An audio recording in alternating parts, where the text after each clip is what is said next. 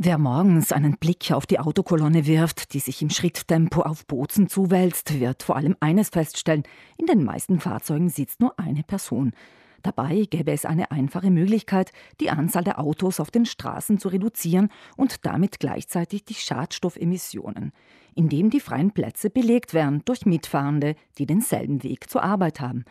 Genau dies hatte der Mobilitätsexperte und Umweltaktivist Sergio Fedele im Sinn, als er im Februar dieses Jahres die digitale Mietfahrbörse Lightride gegründet hat. Mit Lightride kann man eine einzelne Anzeige posten oder eine regelmäßige automatische Anzeige posten, die sich jeden Tag zum Beispiel Montag bis Freitag wiederholt.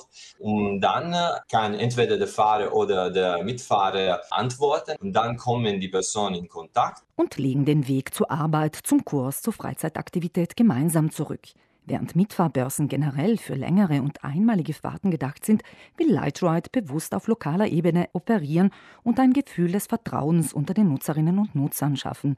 Deshalb braucht es für die Registrierung eine persönliche Einladung. Sodass die Leute sich sicher fühlen, wenn sie die App benutzen, weil natürlich äh, die Sicherheit der Leute ist auch äh, unsere Höchstpriorität. Wer sich auf der Webseite lightride.it auf die Warteliste setzen lässt, erhält Zugang zur Mitfahrbörse und kann den Einladungslink sodann an Arbeitskolleginnen, Freunde, Verwandte schicken. Denn je mehr Leute diesen Service nutzen, desto höher die Wahrscheinlichkeit, genau die passende Mitfahrgelegenheit zu finden. Der Preis pro Kilometer wird von den Fahrern festgelegt. Bezahlt wird in Bar oder mittels einer App wie Satispay. Freilich gibt es hierfür Richtlinien. Die Tarif muss zwischen 10 und 30 Cent sein, sodass äh, die totale Kosten vom Auto gedeckt werden, aber nicht äh, zum Ergebnis kommt, dass das ein äh, professioneller Service wird. Also es ist kein Taxi, es ist eine Art und Weise, um die Kosten zu teilen.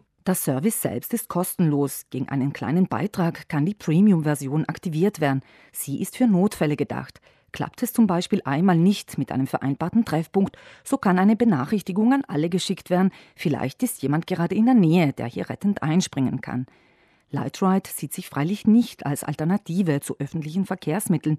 Vielmehr sollen hier Synergien genutzt werden, erklärt Sergio Fedele. Oft ist der Fall, dass der ÖPNV in der Früh relativ voll ist. Äh, es gibt nicht genügend Busse und Züge. Stattdessen könnte man zum Beispiel die Hinfahrt als Mitfahrer fahren und dann zurück mit dem ÖPNV. Im Vergleich zu den großen Ballungszentren sei Südtirol eine Oase, so der ehemalige Mobilitätsmanager der Gemeinde Meran. Aber trotzdem gibt es einige Schwierigkeiten, zum Beispiel zwischen Leifers und Bozen oder Epan und Bozen. Es gibt viel Verkehr, auch wenn die Alternative so gut ist und so. Wir wollen auch unseren Beitrag leisten, um diese Mobilität noch zu verbessern. Etwa in Form von Kooperationen mit Gemeinden, Universitäten oder Firmen.